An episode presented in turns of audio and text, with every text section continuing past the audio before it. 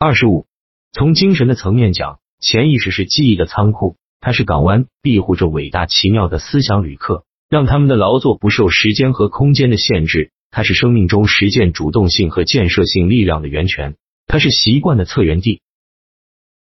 On the mental side, it is the storehouse of memory. It harbors the wonderful thought messengers who work unhampered by time or space. It is the fountain of the practical initiative and constructive forces of life. It is the seat of habit.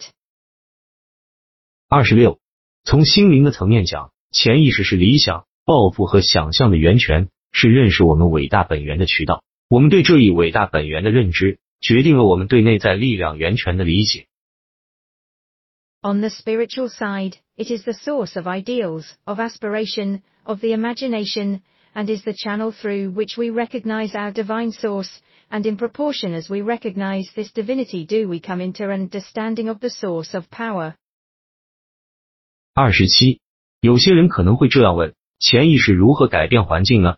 答案是这样的：由于潜意识是宇宙精神的一部分，而部分和整体一定有共通之处，差别只是在量上。我们知道，整体的宇宙精神是具有创造性的。而思想是心智唯一的活动方式，因此思想必定也是具有创造力的。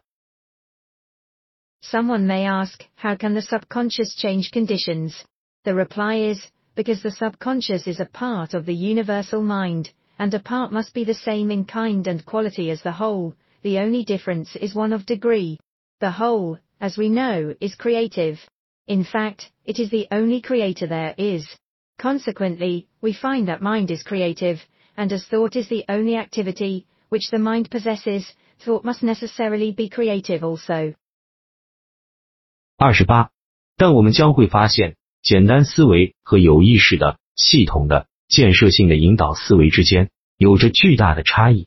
当我们如此引导我们的思维时，我们就和宇宙精神和谐统一了，我们就与无限步调一致了。我们就可以运用最强大的现有力量——宇宙精神的创造力。这与其他事物一样，是受自然法则支配的。这个法则可以叫做吸引力法则。